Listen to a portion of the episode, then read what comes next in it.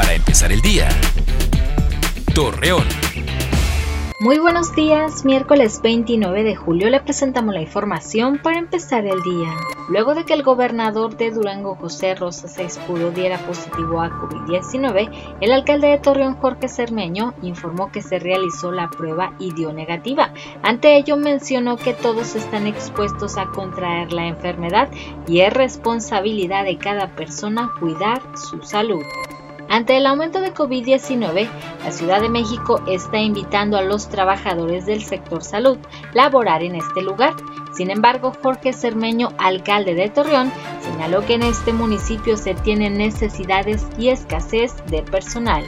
La acumulación de agua durante estas lluvias está provocando que el mosquito del dengue se incremente, por lo cual el jefe de la jurisdicción sanitaria número 6 en la laguna, Juan Pérez Ortega, invita a la ciudadanía a limpiar con frecuencia para prevenir su criadero.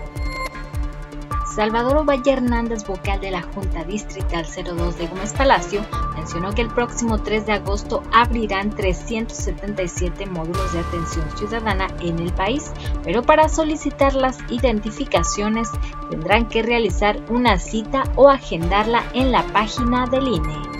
Roberto Bernal Gómez, secretario de Salud de Coahuila, detalló que el dióxido de cloro no es tóxico ni es un producto para tratar el COVID-19.